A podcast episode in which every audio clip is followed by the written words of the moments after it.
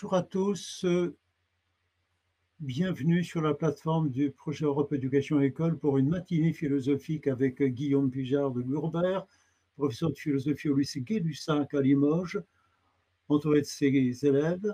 Il nous propose euh, d'examiner de près la relation très complexe entre l'art et la technique. Au passage, euh, je salue tous les auditeurs de notre programme sur notre chaîne Dailymotion, YouTube et Twitch. Bienvenue. Vous pouvez envoyer vos questions par chat éventuellement. Et je demande à Guillaume de bien couper les haut-parleurs dans sa salle s'ils sont allumés pour éviter l'effet de l'arsène. Au plaisir de t'écouter euh, immédiatement.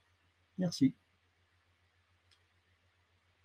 Voilà, donc ben, merci. Donc euh, voilà la deuxième partie. Alors pour faire un bilan avant, avant de, repartir, donc le résultat auquel on est arrivé pour l'instant, c'est qu'on a pu justifier l'unité de l'art et de la technique comme transformation de la nature, c'est-à-dire le cachet que l'esprit impose à la nature. Hein, c'est que l'œuvre d'art comme l'objet technique ont reçu le baptême de l'esprit, portent la marque de l'esprit. D'accord Ce ne sont plus des choses naturelles données. Voilà. Alors, avant de, poursuivre, il y avait donc une question, euh, d'une élève sur la, photo de Cartier-Bresson qui était, mais qui se demandait fort pertinemment d'ailleurs, comme tout avait l'air d'être inintentionnel, c'est une sorte de saisie sur le vif euh, inintentionnelle, euh, est-ce qu'on était là dans une création euh, délibérée, avec cette photo de Cartier-Bresson, ou dans quelque chose, un geste, donc tu, tu, reprenais la distinction acte et geste, et c'est très bien. Ben, déjà, moi, ce que je voudrais te dire, c'est que le, le problème est excellent, et que finalement, l'objet de l'enseignement philosophique, c'est justement d'amener les élèves à être équipés pour poser ce problème. Tu vois, la distinction acte et geste te permet tout d'un coup de poser ce problème. Et à partir de là, tu fais ton travail. Ensuite, si tu peux élucider ce problème, éventuellement lui apporter une réponse, c'est bien. Mais ce n'est pas ça qui est nécessaire. Ce qui est vraiment nécessaire, c'est que tu aies été capable de poser ce problème-là. Tu vois? Là, tu fais vraiment de la philosophie. C'est-à-dire que tu te dis, mais est-ce que là, on est devant un acte créateur ou un geste? Un geste, un geste inintentionnel c'est une excellente question. Et euh, de quel droit la trancher? C'est quand même compliqué. Peut-être qu'en plus, pour Cartier-Bresson, c'est extrêmement pertinent parce qu'il a ce qu'il a appelé l'instant décisif. Il a défini lui-même son art comme l'art de l'instant décisif. Or, c'est à la fois ben, décisif, il y a la décision d'appuyer sur le déclencheur à ce moment-là, mais en même temps, l'instant, c'est ce qui se présente. Donc on est vraiment à, la, jonction euh, du volontaire et de l'involontaire. Et peut-être que c'est ça qui est intéressant, et peut-être que la spécificité de cet art de Cartier-Bresson, c'est de déjouer l'opposition du geste et de l'acte. On ne peut plus les distinguer. Là, c'est une zone confuse. Mais c'est aussi un travail fondamental de la philosophie que de faire droit au confus. Je veux dire, peut-être que dans le réel, il y a des choses confuses euh, il appartient pas. Le travail de la philosophie, c'est pas de rendre tout clair, c'est de rendre clair ce qui est clair et de reconnaître comme confus ce qui est confus. Et donc peut-être que là, euh, tu mets le doigt sur une zone de confusion où il n'est plus, n'est plus possible de distinguer le geste créateur et l'acte créateur, mais que c'est ça l'art de, de, de Cartier-Bresson. Vous voyez? Donc c'est une bonne, c'est une, une, question très pertinente en fait, je trouve, et notamment pour Cartier-Bresson.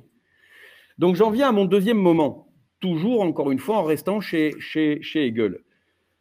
Donc Hegel, une fois que Hegel pose cette action de l'esprit sur la nature, cette appropriation commune à l'art et à la technique de la nature par l'esprit, il va lancer, c'est tout son livre sur l'art, la, la, distinction entre l'art et la technique et la distinction entre les œuvres d'art et les objets techniques, donc entre le clou le navire et le, tableau, par exemple, ou le poème. Et donc, en quoi consiste cette différence dans un premier moment? Cette différence, elle consiste pour Hegel euh, au fait que le, rapport que nous avons à l'œuvre d'art est différent du rapport que nous avons à l'objet technique. L'objet technique, nous en avons un rapport d'utilisation ou de consommation. Le clou, je l'utilise pour fixer une planche. D'accord? J'ai un rapport d'utilisation. D'accord? Euh, De ce point de vue-là, je fais une remarque entre parenthèses, mais qui est importante. Ça veut donc dire qu'on peut redéfinir l'art et la technique avant même que ce soit des actions sur la nature comme des rapports à la nature. C'est-à-dire qu'il y a un rapport technique à la nature et il y a un rapport artistique à la nature. Là aussi, Heidegger reprend beaucoup, beaucoup de Hegel. J'y insiste pas parce que j'ai pas le temps, mais voilà, quand on regarde bien l'esthétique de Hegel, se pose la question de qu'est-ce que Heidegger ajoute. Voilà, je ne dis pas qu'il ajoute rien, mais moins que ce qu'on croit. Puisqu'il y a un rapport artistique à la nature un rapport technique. Le rapport technique à la nature, il est double. Il est d'utilisation d'abord. Pourquoi je dis que c'est qu'un rapport sans même action? Par exemple, je vais à la plage. D'accord? J'ai emmené mon hamac. Je vois deux cocotiers. Oui, la plage, c'est dans les tropiques hein, pour moi. Hein, c'est bon, des formations euh, personnelles. Donc, je vois deux cocotiers et je vise les cocotiers qui sont à 4 mètres de distance, bonne distance pour attacher mon hamac. Je n'ai pas touché le cocotier, je n'ai pas transformé, je n'ai pas mis de coup de couteau, j'en ai rien fait. Mais j'ai un rapport technique au cocotier. Voilà que le cocotier est un piqué. Je vise le cocotier comme un piqué. À partir de là, j'ai un rapport technique au cocotier. Donc la technique, et la définition de la technique est plus large que le simple transformation de la nature. Je peux finalement transformer la nature en la visant, par mon intention. Euh, continuons. Je vise une montagne enneigée comme une piste de ski. Même si je fais du hors-piste, hein, sans damer les pistes, je touche rien. Vous voyez bien que là, j'ai un rapport technique à la montagne enneigée. C'est une piste. De même que la mer, je peux viser l'étendue de la mer, qui est une chose naturelle, comme une voie de canotage. Je ne transforme pas la mer, mais j'ai un rapport technique à la mer. C'est une voie maritime ou une voie fluviale, enfin ce que vous voulez. D'accord? Donc, le rapport, la technique, c'est un rapport à la nature. Rapport d'utilisation. Donc, j'utilise euh, le, cocotier comme un piquet, euh, la montagne comme une piste de ski, euh, la mer comme une voie de circulation le deuxième rapport technique à la nature, c'est un rapport de consommation. De ce point de vue-là, manger une pomme, c'est avoir un rapport technique à la nature, technique à la pomme. Puisqu'à ce moment-là, la pomme est un aliment. La pomme n'est plus une chose naturelle. Elle rentre dans mes besoins humains. Elle est là comme aliment humain. Je veux dire, un chien, vous ne le nourrissez pas avec des pommes. Vous voyez? Donc c'est bien que la, que la pomme est prise dans un rapport technique de consommation, un rapport humain technique de consommation.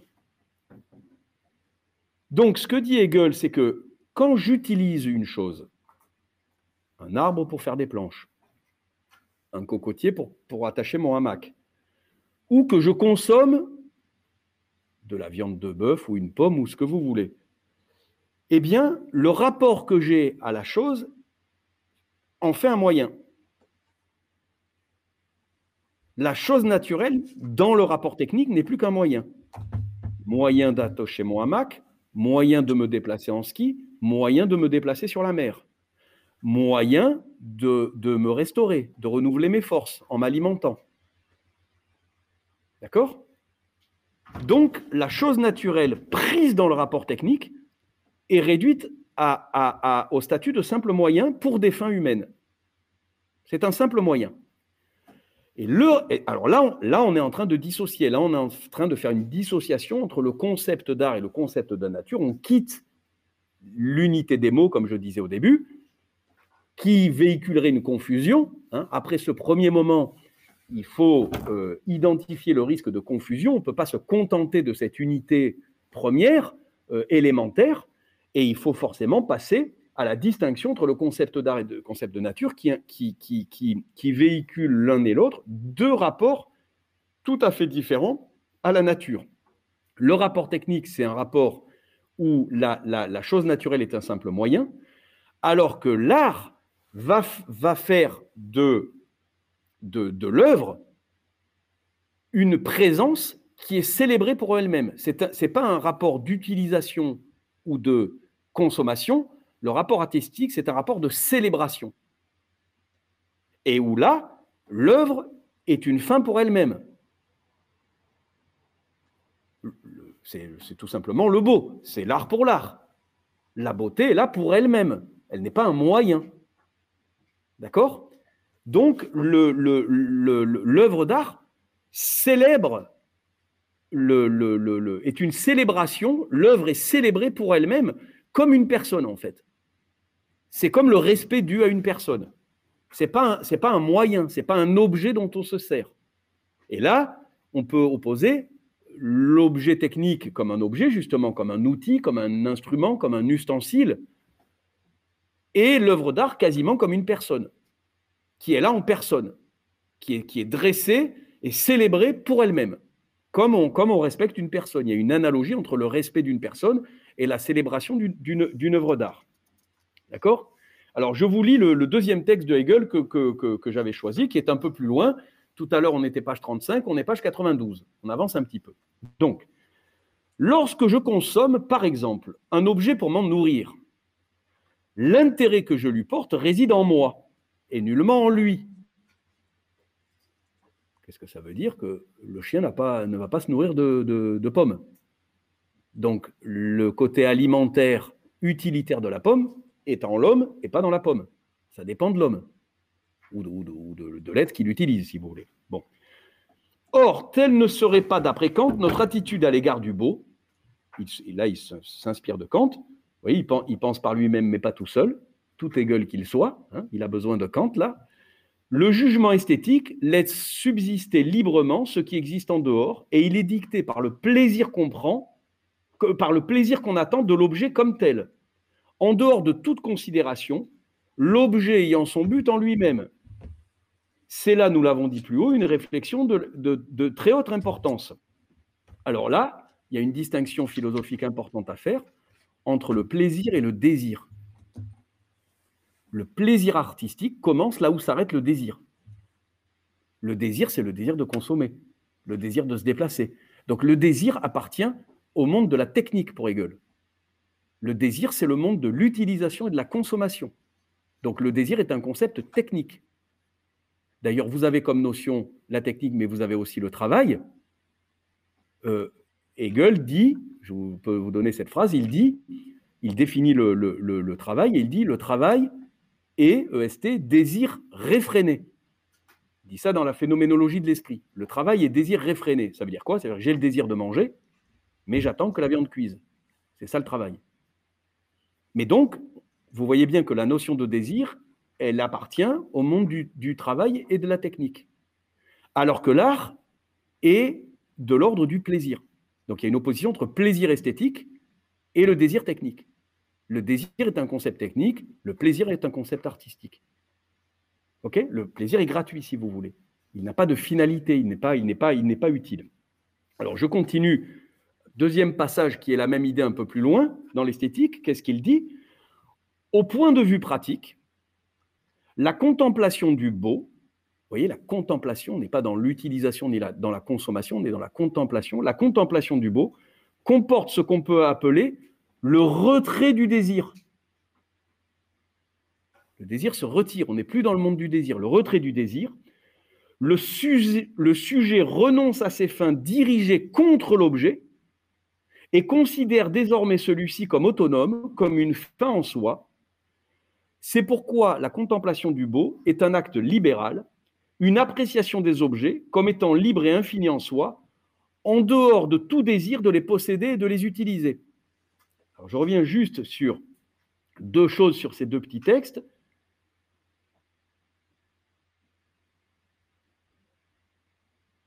Alors, première chose, le désir, c'est que le sujet est dirigé contre l'objet.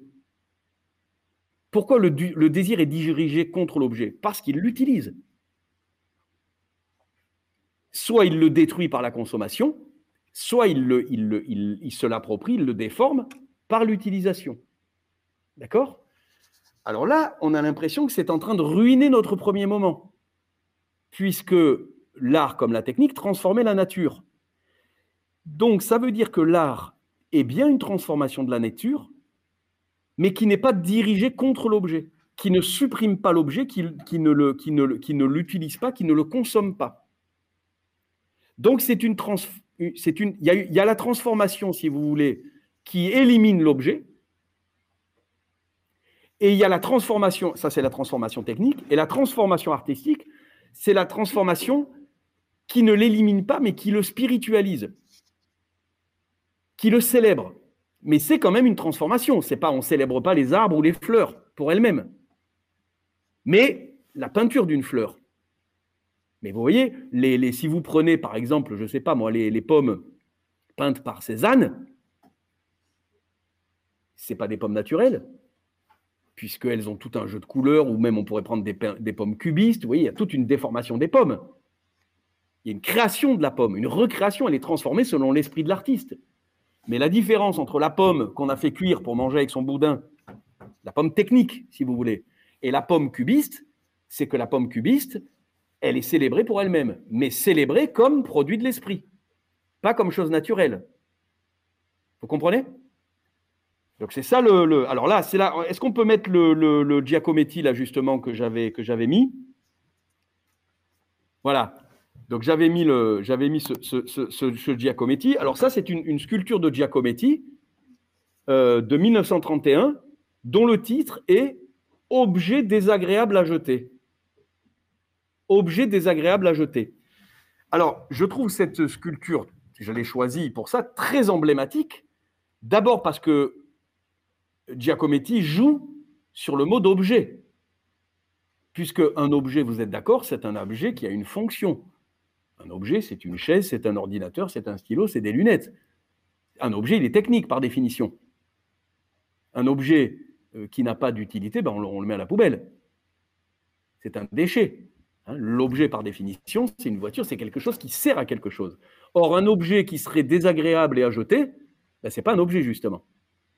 Donc le titre joue là-dessus et sur la contradiction de l'objet. Donc l'œuvre d'art, c'est un objet contradictoire, c'est un objet qui se contredit. On, ne s'assied pas dans la chaise de Van Gogh.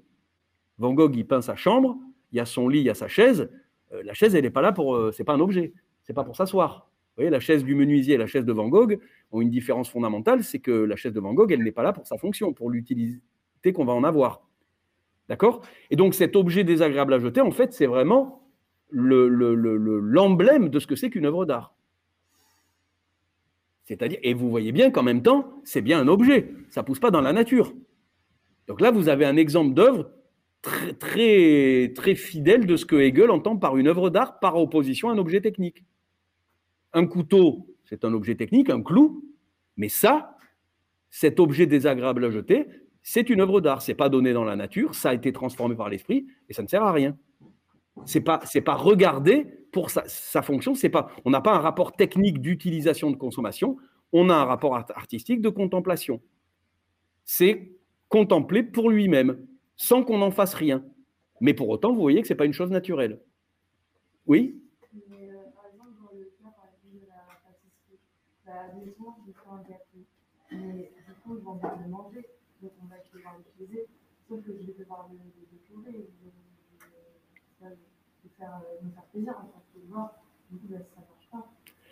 On a entendu la question?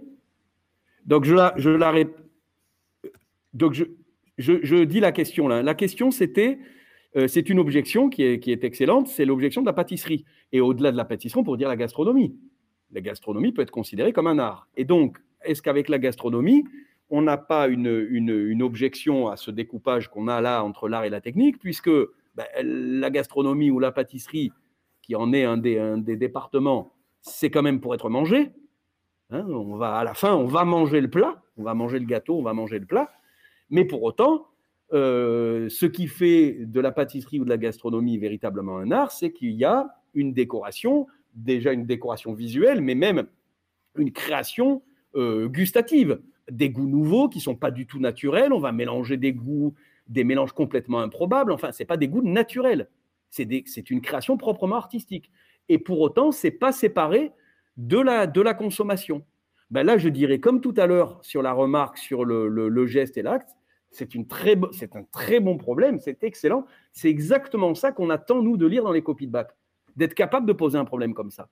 Et le fait d'être équipé de, distinctions qu'on voit avec Hegel et ensuite de dire oui, mais là, alors là, il faudrait, changer de moment, il ne faudrait pas être dans le même moment parce que sinon on aurait l'impression d'un contresens. Mais par contre, c'est tout à fait intéressant. C'est extrêmement intéressant. Est-ce que justement, on n'a pas là euh, un art qui est, qui, qui, qui, est aussi une technique, puisque si la technique est de l'ordre du désir, donc on n'a pas la synthèse du désir et du plaisir.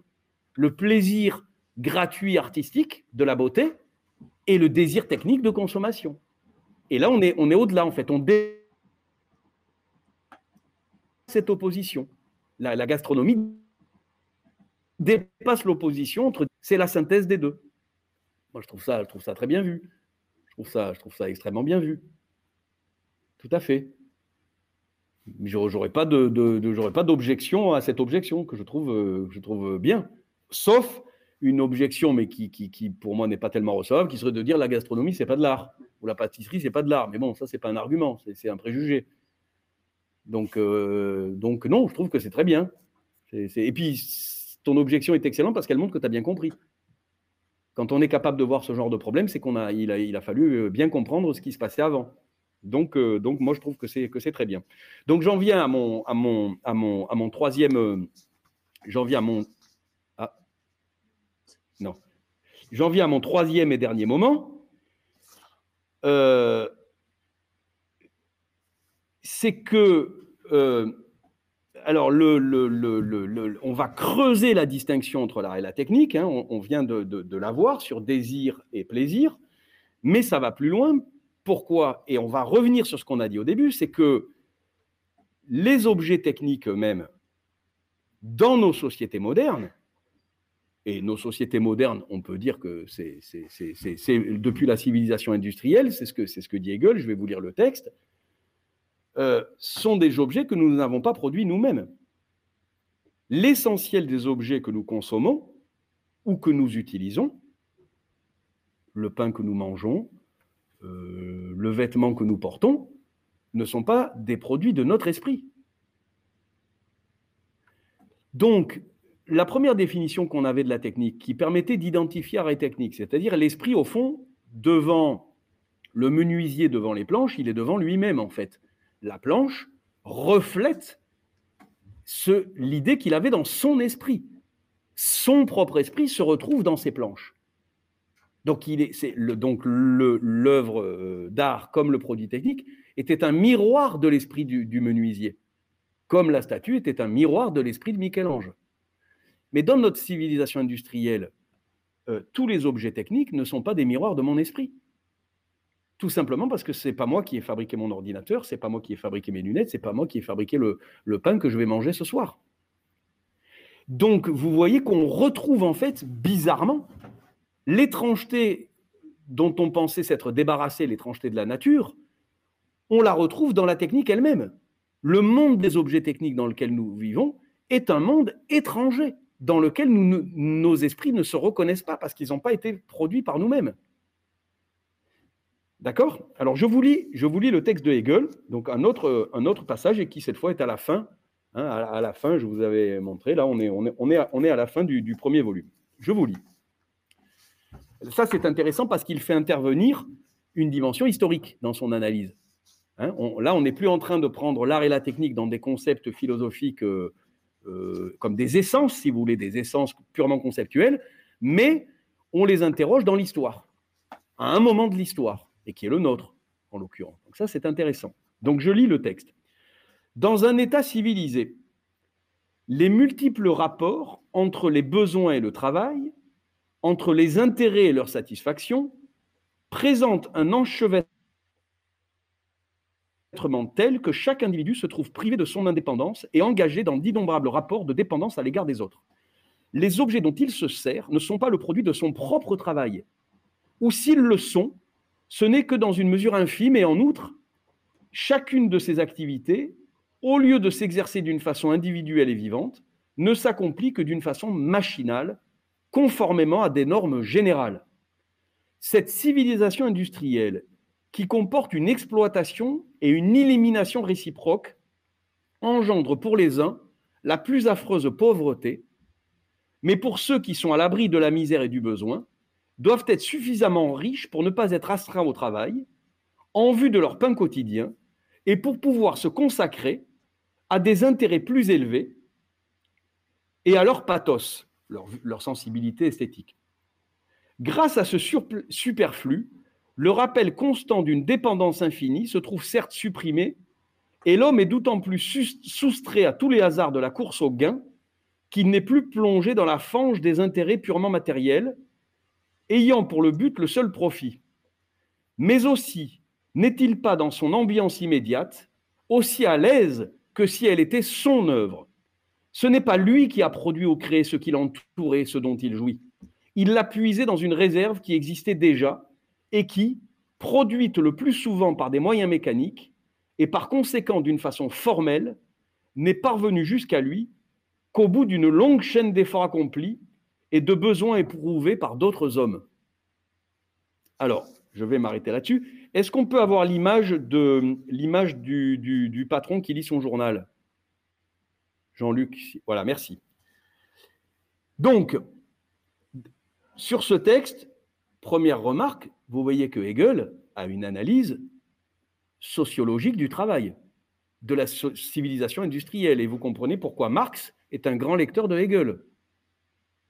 Et vous voyez comment, réfléchissant sur l'art et sur la technique, il en vient à la question du travail, et pas du travail abstrait, comme ça, comme un grand concept philosophique abstrait, mais du travail dans les conditions de la division du travail, des usines, de la mécanisation. On dirait presque un, texte qui commente les temps modernes de Chaplin.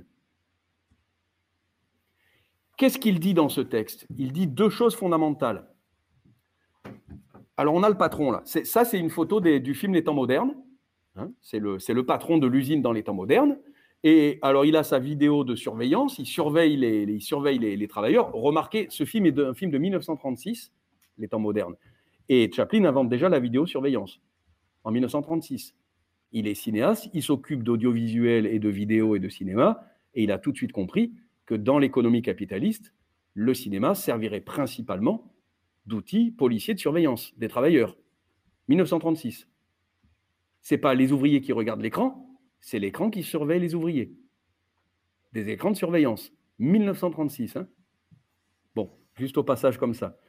Et donc, il est dans son bureau avec son écran pour surveiller ses ouvriers, les, les interpeller quand il considère que la cadence n'est pas assez rapide.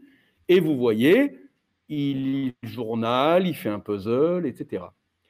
Mais pourquoi c'est intéressant et pourquoi ça illustre très bien le texte de Hegel? Parce que il a du délassement avec ce puzzle ou avec son journal. Mais c'est pas lui qui a fabriqué le puzzle. Donc même devant ce puzzle, il est finalement devant un objet qui lui est finalement encore étranger. Il ne peut pas se satisfaire comme esprit, comme esprit qui se réalise. Je vous prends un exemple pour bien comprendre ce que dit Hegel. Vous savez, on parlait de cuisine tout à l'heure. Vous faites un gâteau. Vous avez des invités à dîner, puis vous avez fait un gâteau. Et puis, c'est le dessert, vous dites, je sais pas, vos, parents, par exemple, ont préparé le repas, puis vous, vous avez fait le dessert. Puis au moment de dessert, vous le servez, vous dites, c'est moi qui l'ai fait. Ben ça, c'est profondément hegelien. C'est moi qui l'ai fait. C'est-à-dire que dans ce gâteau, d'œufs, de farine, de chocolat, ce que vous voulez, vous voyez une matérialisation, une, une incarnation de votre esprit. C'est votre recette, même si vous avez suivi une recette, vous l'avez, vous avez, vous savez bien, une recette, on ne la suit jamais fidèlement. Chacun y met sa petite patte. Et en fait, vous vous réalisez comme individu dans ce gâteau. C'est moi qui l'ai fait, moi, moi dans mon individualité. Or, dans la civilisation technique, où la division du travail a été poussée, même ceux qui ne travaillent pas, même ceux dont les revenus sont les revenus du capital, comme ce patron qu'on voit sur l'image, sont dans un monde aliéné ils sont pas dans une ambiance, dans leur ambiance. Il le dit d'ailleurs, hein, vous avez vu, c'est pour ça que j'avais parlé de, l'ambiance tout à l'heure. Il dit euh, euh, c'est où l'ambiance?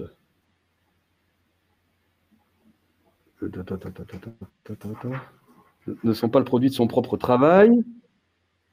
Euh, je ne sais plus où c'est. Enfin bon, vous voyez, je ne retrouve plus le passage, mais c'est pas grave. Mais il, dit bien que celui-même qui n'a pas à travailler, il, utilise des objets dans lesquels il ne se reconnaît pas. Il ne peut pas dire c'est moi qui l'ai fait. Il n'a pas cet accomplissement nécessaire pour l'homme. Donc ça, c'est ça, c'est ça, c'est la, ça, c'est la première chose.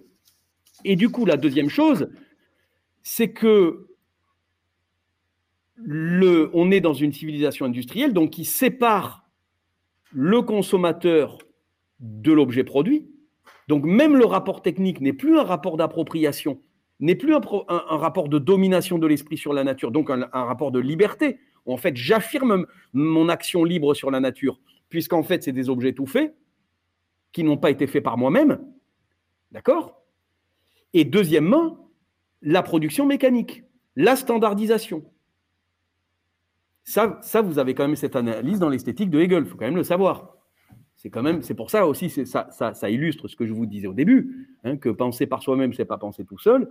Euh, lire les grands philosophes, ça permet aussi d'avoir des idées comme ça, puis de les dater un petit peu, de pas croire que cette idée de la standardisation, elle date, par exemple, de Marx, comme on peut le croire parfois, ou de Chaplin, ou qui sait d'études sociologiques plus récentes. C'est déjà dans l'esthétique de Hegel, ça.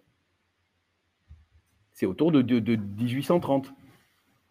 D'accord? Donc l'idée de, la standardisation, de la mécanisation. Donc pour Hegel, vous voyez que la technique moderne, qui est la technique de la standardisation, de la répétition mécanique, au fond, est une perversion du concept de technique.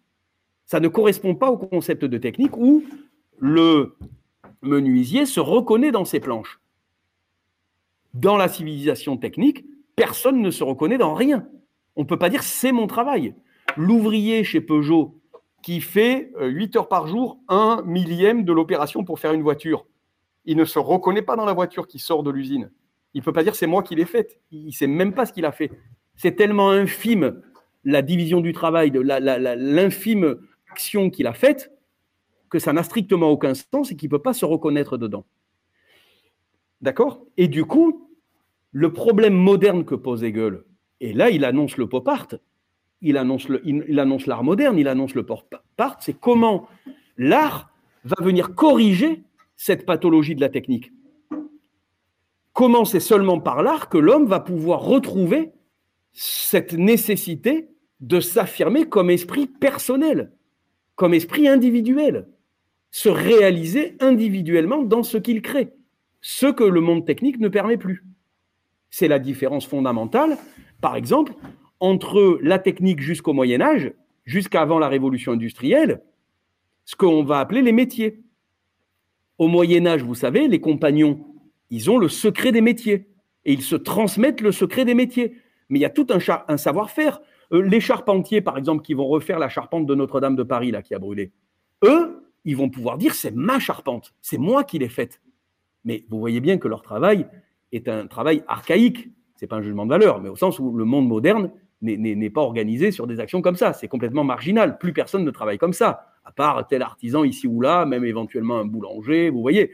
Mais, le, monde, le, monde, le monde moderne n'est pas du tout organisé par un travail et une technique de cet ordre-là. D'accord?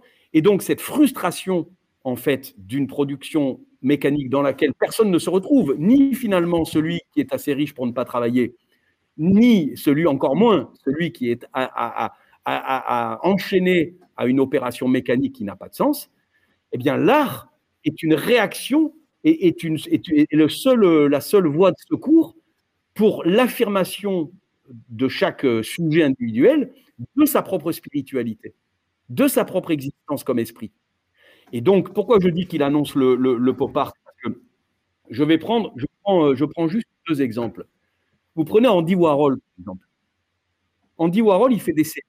Vous savez, les séries des portraits de, de, comment, de, Marilyn Monroe. Il fait des séries. Pourquoi il fait des séries? Parce qu'en fait, il prend la logique de la production industrielle, de la répétition, mais au lieu de faire de la répétition technique à l'identique, l'art vient introduire une petite différence minime qui fait que la série n'est pas la répétition. La série artistique n'est pas la répétition technique, n'est pas la répétition industrielle à l'identique. Et en insérant une différence, il fait que répéter, c'est différencier. Alors que dans les usines, et là c'est là où Chaplin est excellent, dans les usines, répéter, c'est répéter à l'identique. C'est reproduire l'identique. La production industrielle, en fait, n'est pas une production, mais une reproduction à l'identique indéfinie. Alors que justement, l'art des séries, et notamment, je prends un exemple fameux avec Andy Warhol, pour, pourquoi il émerge là? C'est-à-dire que c'est la contestation, c'est l'attaque de l'art contre cette civilisation de la reproduction à l'identique, et qui introduit dans, dans la répétition, la série, en fait, c'est une répétition différenciante. Une répétition, non pas par identification, mais par différenciation. Par petite différenciation. Mais c'est ça qui change tout. C'est cette petite, ce petit rien, cette petite différence qui, qui, change tout. Je prends un autre exemple. Le film de Jacques Tati, Mon oncle. Si vous ne l'avez pas vu, je vous en recommande chaleureusement la, la vision. Et même si vous l'avez vu, de le revoir. C'est un film qu'on peut voir 100 fois. Mon oncle de Jacques Tati, c'est un film des années 60, j'ai plus la date exactement, mais en gros, c'est ça.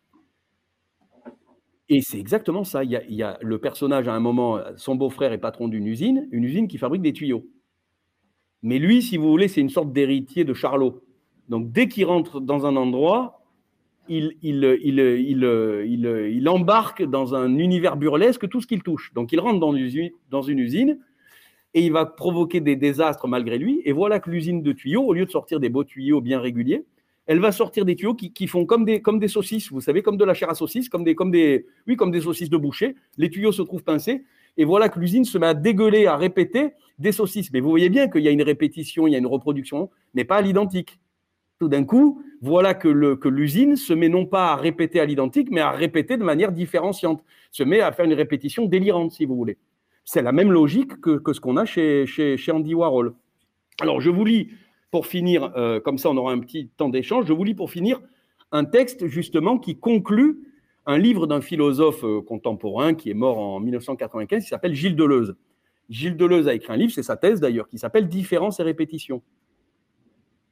Et c'est ça, différence et répétition.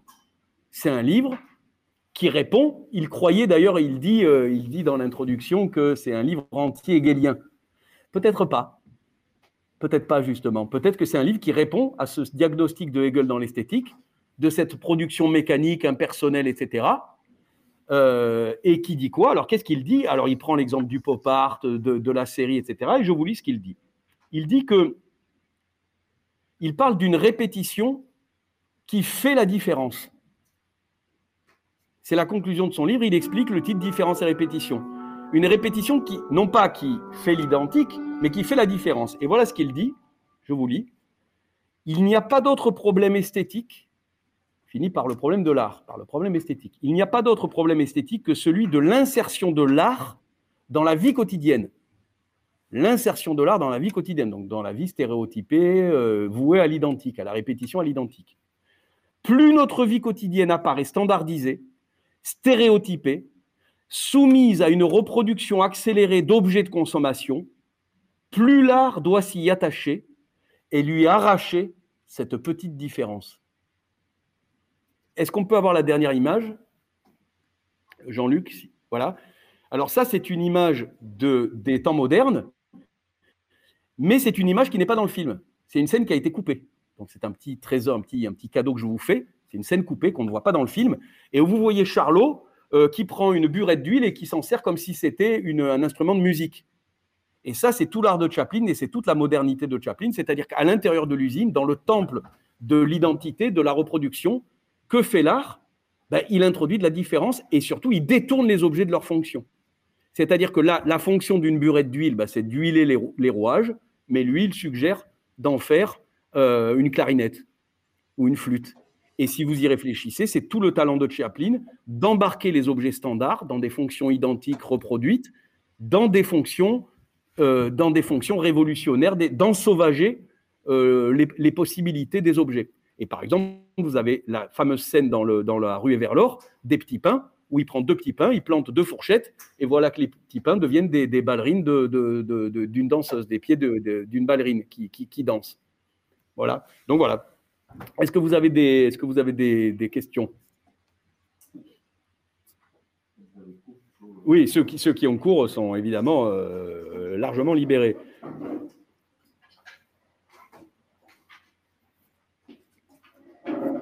Moi, j'aurais euh, une question à adresser qui vient vraiment en amont par rapport à, tout ce que vous avez sur, les conditions techniques euh, dans la société. Au revoir. C'est plutôt sur cette idée de, euh, du rapport à la nature comme de la liberté humaine qui serait Merci. spiritualiser la nature, pouvoir s'y reconnaître. Euh, bien sûr, une des, des critiques contemporaines, c'est Au euh, revoir. Essayer de revenir sur ce rapport à la nature, ne pas euh, penser la liberté et l'humanité comme étant l'autre de la nature. Et de ce point de vue-là, est-ce qu'on ne peut pas imaginer une œuvre d'art qui célèbre non pas l'esprit humain qui a réussi à spiritualiser la nature, mais qui célèbre Au revoir. euh, la nature elle-même, la chose naturelle elle-même, et pas l'objet, c'est-à-dire la chose spiritualisée. Oui, au revoir. Est-ce qu'on a entendu la question? Euh, pas tellement. On a entendu des coups de chaise. On- Bon, on, a entendu la question? Non, non, non, non. C'est pas bien formulé. Il faut la reprendre. On va l'insérer dans le montage euh, avec une brève réponse. Il nous reste 2-3 minutes, 4 minutes avant de conclure. Oui, d'accord. Il nous reste quoi Une minute? Non, 400 minutes, allez. Ah oui. Donc, la- la- est-ce que, et on a entendu la question? Non, non, pas du tout. Donc la question c'était est-ce que euh, contre ce que dit Hegel, c'est-à-dire que l'art serait une spiritualisation de la- nature et au fond ce qu'on ce qu'on contemplerait c'est finalement c'est nous-mêmes en fait, ce serait la nature comme un, un reflet de notre esprit humain. Est-ce qu'on peut pas imaginer l'art comme au contraire une célébration de la nature mais en dehors de toute euh, visée humaine, de toute coordonnée humaine, de toute détermination humaine? Oui, ok. voilà. Euh, alors, moi, je dis, alors là, bon, on sort de Hegel, mais moi, là, à titre personnel, je dirais deux choses. D'abord, c'est que il me paraît extrêmement difficile de, de, de, faire que la nature ne soit pas toujours déjà, en fait, un concept humain, un concept anthropomorphique. Ça, j'ai de grandes, de grandes réserves et réticences sur l'idée qu'il y aurait une nature indépendante de détermination ou de coordonnées humaines anthropomorphiques. Je pense que là, il y a, un vecteur d'illusion assez fort. Ça, ce serait la première chose. Et la deuxième chose que je dirais, c'est que par contre, et là, je ne parlerai pas de la nature, je parlerai de l'être, puisqu'en philosophie, on a quand même ce, ce- ce- ce concept, entre guillemets, on a l'être, là, c'est pas la nature, l'être en soi, quoi. Et est-ce que l'art, justement, n'aurait pas, alors là, c'est pas du tout hegelien, mais est-ce que l'art n'est n'est pas capable de nous imposer une ouverture à l'être en soi euh, dans lequel euh, notre pensée ne se reconnaît pas et même n'affronte que son absence au dehors. Et bah si, moi je travaille beaucoup là-dessus. Moi pour moi c'est même ça la, philosophie, je dirais. Et j'en prends juste un exemple, c'est euh, en attendant Godot. Qu'est-ce qu'il fait Beckett dans En attendant Godot? Il fait une parodie de l'attente. Hein, l'attente, c'est les projections humaines, c'est le monde humain. Et qu'est-ce qu'on a? On n'a rien. On est, dans un, on est dans un espace qui n'a pas de coordonnées temporelles, qui n'a pas de sens, qui ne veut rien dire, qui ne mène nulle part. Et, il nous inflige en fait cette, cette, euh, cette, cette extériorité d'un espace dont, on ne peut rien faire. Et à la fin, il y a, euh, je crois que c'est Estragon qui dit euh, Oui, ah, mais tu te souviens, on est allé dans le Vaucluse. Et en fait, il essaye de faire un rapport entre l'espace où ils sont et le Vaucluse. Mais du coup, ce serait déjà une perspective, un horizon de temps, ici, euh, maintenant, là-bas, euh, avant. Enfin, tout d'un coup, il dégagerait un espace humain, en fait. Et l'autre, il dit Non, non, mais le Vaucluse, c'est la mer de Cluse.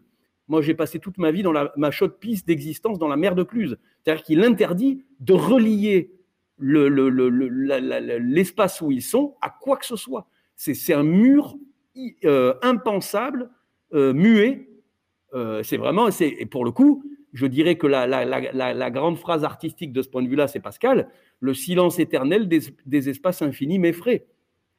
Moi, ce serait ça, c'est une définition de l'art d'une certaine manière, au sens où, justement, l'art nous ouvrirait, parce qu'elle est, poétique cette phrase, l'art nous ouvrirait à un dehors qui, qui n'est pas du tout le miroir de la pensée, mais qui au contraire son, son, son- qui lui renvoie l'écho de son, de son inexistence. Mais que peut-être que c'est ça l'art, justement. Et que c'est ça aussi la philosophie, par parenthèse. Mais là, on n'est plus chez Hegel du tout. Voilà. S'il n'y a pas d'autres questions, j'aurais voulu euh, glisser une petite question, mais vraiment presque euh, sans rapport avec le sujet, mais ce cours a suscité chez moi une espèce de sentiment d'admiration.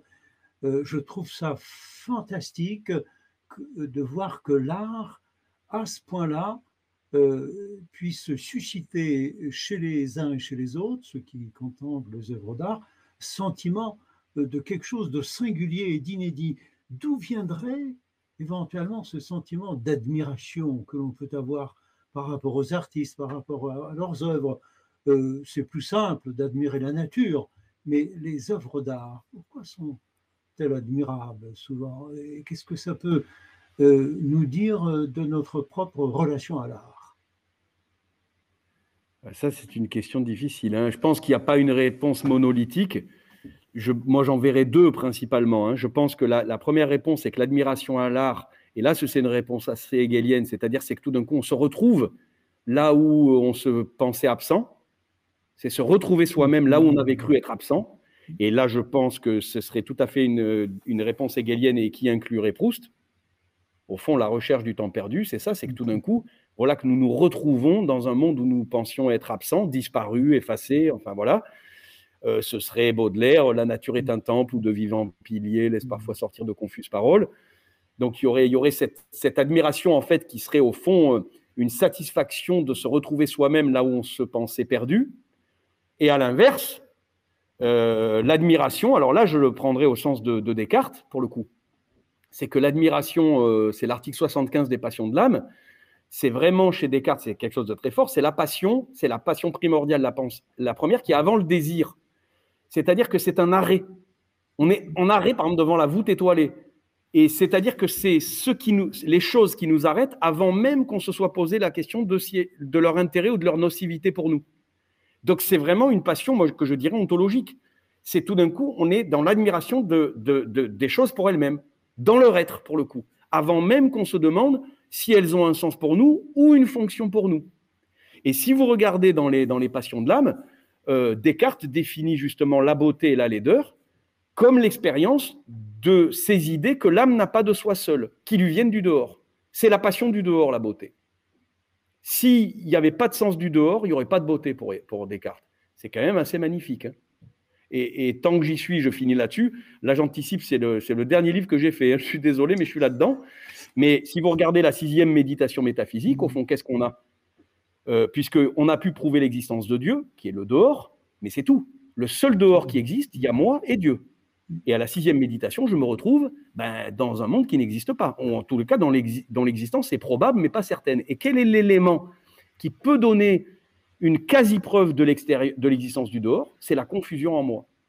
C'est parce que j'imagine et que je ne fais pas que penser qu'il y a très probablement du dehors.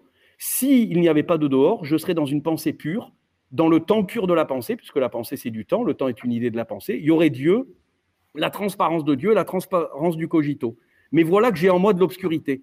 D'où j'imagine, il y a de la confusion. Et c'est la preuve ou la quasi-preuve du dehors par la confusion en moi. Et peut-être qu'on peut mettre l'art sur ce, sur ce, sur ce compte-là, je pense. C'est parfait. Merci, cher Guillaume. On ajoutera une note dans le dossier pédagogique sur ton dernier livre qui est quand même en rapport avec ne serait-ce que la question que tu viens d'analyser. Je tenais à t'exprimer ici euh, notre très vive gratitude pour le travail que tu as fourni en vue de secours. Remerciements à, ta, à tes collègues, à la direction de ton établissement et à tes élèves qui ont participé au programme. J'espère que nous aurons bientôt l'occasion de te réentendre, peut-être sur euh, des sujets euh, en rapport avec ton livre, en tout cas. Merci à ceux qui ont suivi ce programme en direct sur nos chaînes et au plaisir de vous retrouver la semaine prochaine pour un autre euh, rendez-vous qui concerne davantage la notion d'engagement citoyen des jeunes. je n'oublie pas mes remerciements Jean-Luc Gaffard sans lequel cette matinée n'aurait pas pu se passer comme elle s'est passée avec tellement de satisfaction philosophique, artistique et bien entendu. Euh, très bonne journée à tous. Au plaisir de vous retrouver aussi bien euh, en différé pour la lecture de nos vidéos ou nos podcasts qu'en direct la semaine prochaine.